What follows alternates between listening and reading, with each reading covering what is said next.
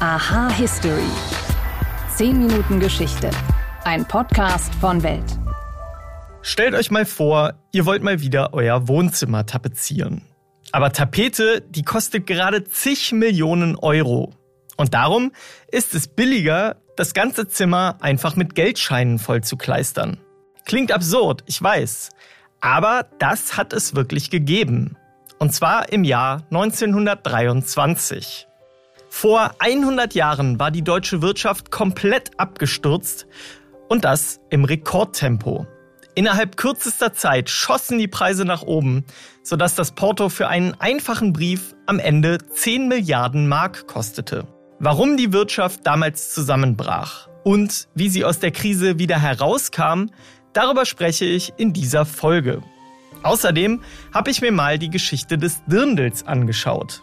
Denn das Dirndl, das ist schon immer der Inbegriff von Oktoberfest und ländlichen Trachten im Alpenraum. Oder?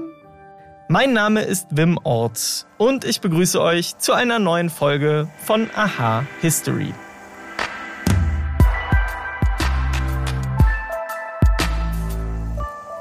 Erst waren es 4%, dann 7%, später sogar mehr als 10 Prozent.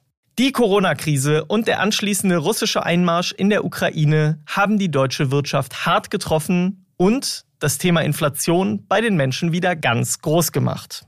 Und die letzten drei Jahre, die waren ja auch wirklich nicht einfach. Aber ohne diese Zeit kleinreden zu wollen.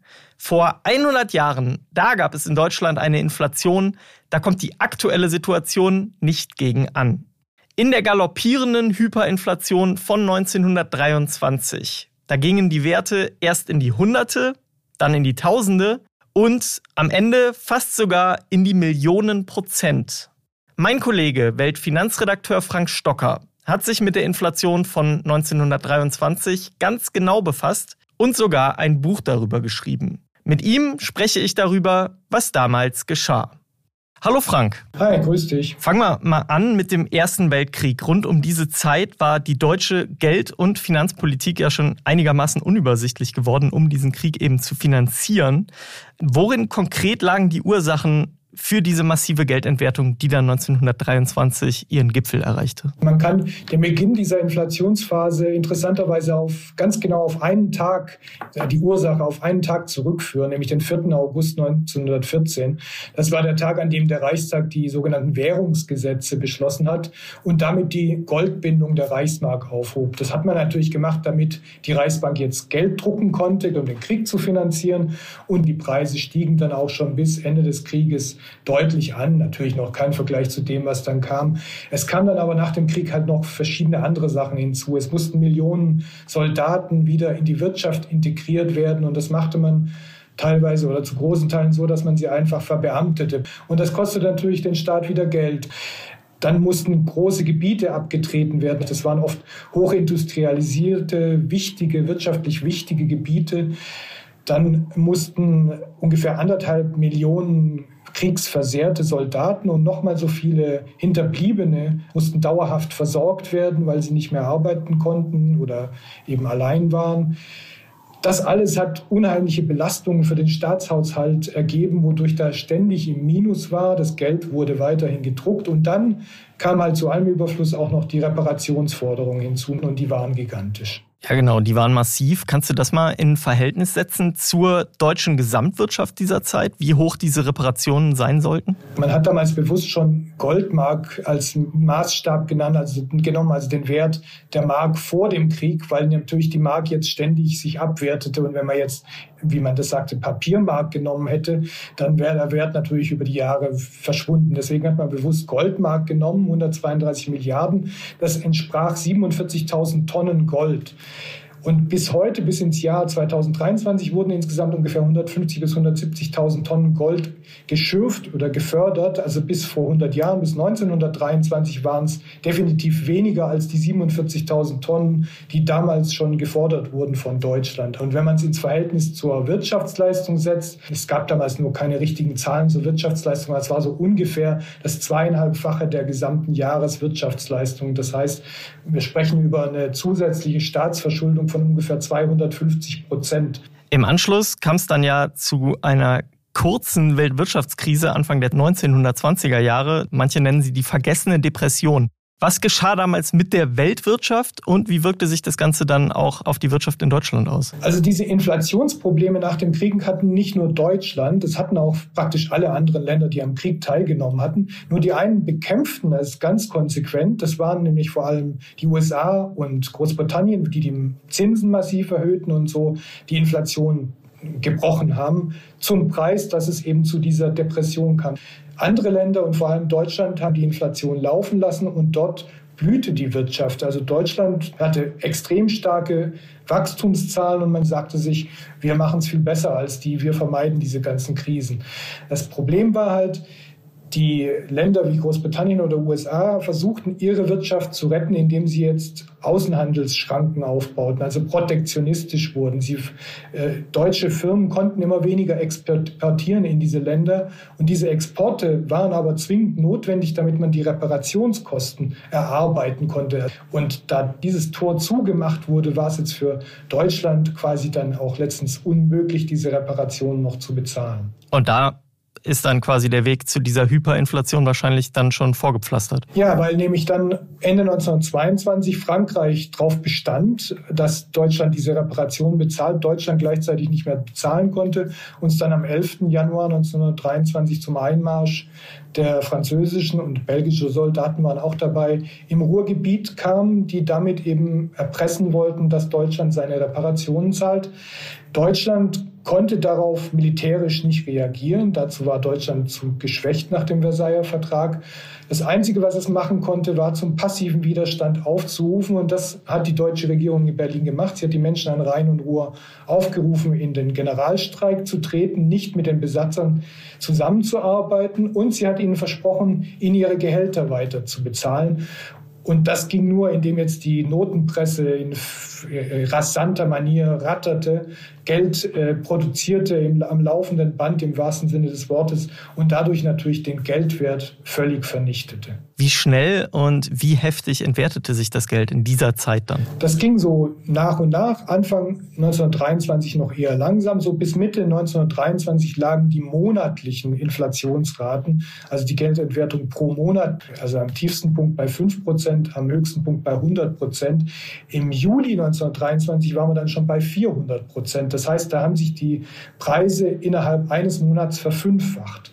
Und im Oktober 1923 haben sich die Preise innerhalb eines Monats ver 250-facht. Und wenn man das mal an einem Beispiel deutlich macht, am 20. Oktober 1923 kostete in Berlin ein Straßenbahnticket 100 Millionen Mark. Zwei Tage später waren es 200 Millionen. Nochmal zwei Tage später waren es 800 Millionen und nochmal drei Tage später 1,5 Milliarden. Also innerhalb von einer Woche hat sich der Preis eines Straßenbahntickets von 100 Millionen auf 1,5 Milliarden verfünfzehnfacht. Also irre äh, Relationen, die auch kaum noch jemand nachvollziehen konnte. Wie hat man es dann hinbekommen, die Wirtschaft wieder zu stabilisieren? Also entscheidend war, dass der Staat aufhören musste, Geld zu drucken. Das hat man dann irgendwann im Oktober auch endlich mal kapiert. Lange Zeit hat man das nicht wahrhaben wollen, aber die Regierung Stresemann, die dann an der Macht war, die hat es verstanden und sie hat dann schmerzhafte Entscheidungen getroffen. Sie hat zum einen entschieden, dass der Widerstand an Rhein und Ruhr aufgegeben wurde, also die Gehälter nicht mehr gezahlt wurden und der passive Widerstand aufgegeben wurde. Ein riesiger Batzen für das Staatsbudget. Dann wurde die Erwerbslosenfürsorge reformiert reformiert. Und dann hat man noch was gemacht, was man sich heute auch nicht vorstellen kann. Man hat beschlossen, ein Viertel aller Beamten zu entlassen. Und das hat dazu geführt, dass der Staatshaushalt letzten Endes im Balance war, im Gleichgewicht war. Und gleichzeitig Parallel dazu hat man eine neue Währung begründet, die Rentenmark.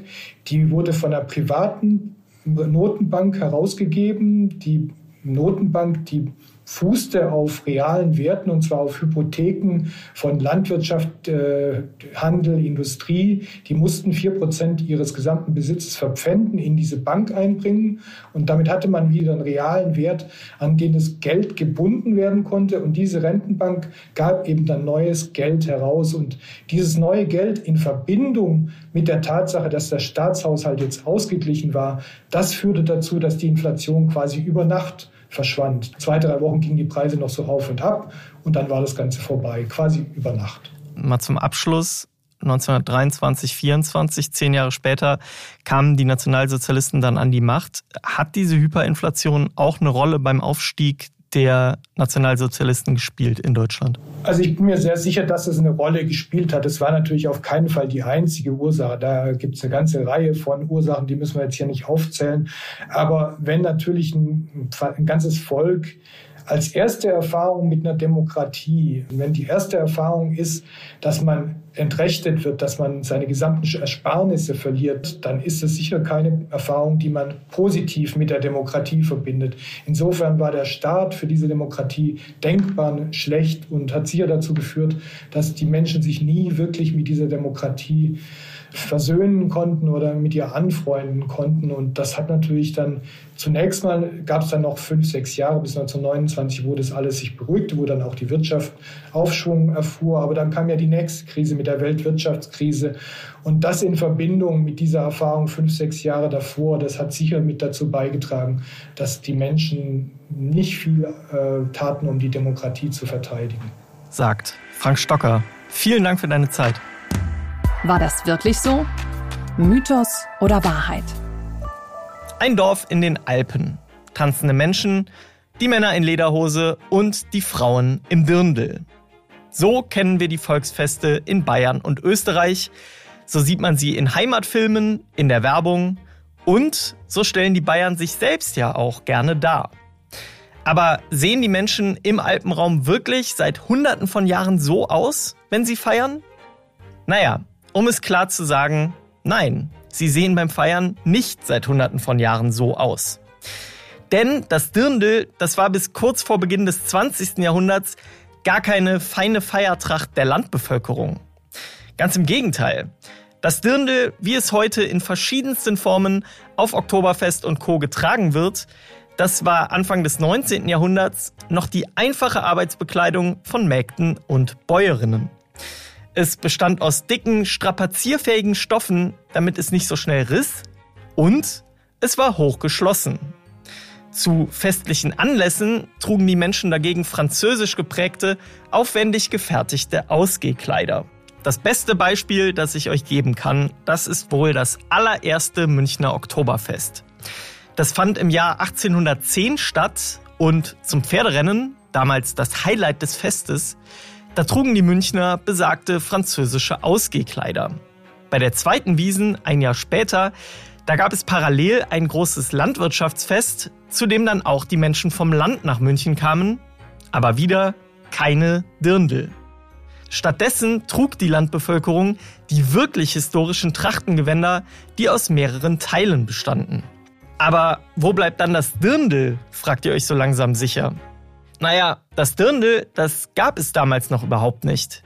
Und es kam erst in den 1880er Jahren so langsam auf. Also mehr als 70 Jahre später. Da begannen die Frauen aus den Städten damit, die Designs ihrer Sommerkleider von den Arbeitskleidern der Landfrauen zu kopieren. Und ganz offiziell zum Symbol von München wurde das Dirndl dann erst im Vorlauf zu den Olympischen Spielen 1972. Da brauchte es Wahrzeichen mit Wiedererkennungswert und das Stadtmarketing begann damit, eine Verbindung zwischen Dirndl und Wiesen herzustellen, die es so vorher überhaupt nicht gab. Nach den Spielen wurden die Kleider zu weltweiten Verkaufsschlagern und das Image der Traditionstracht war geboren.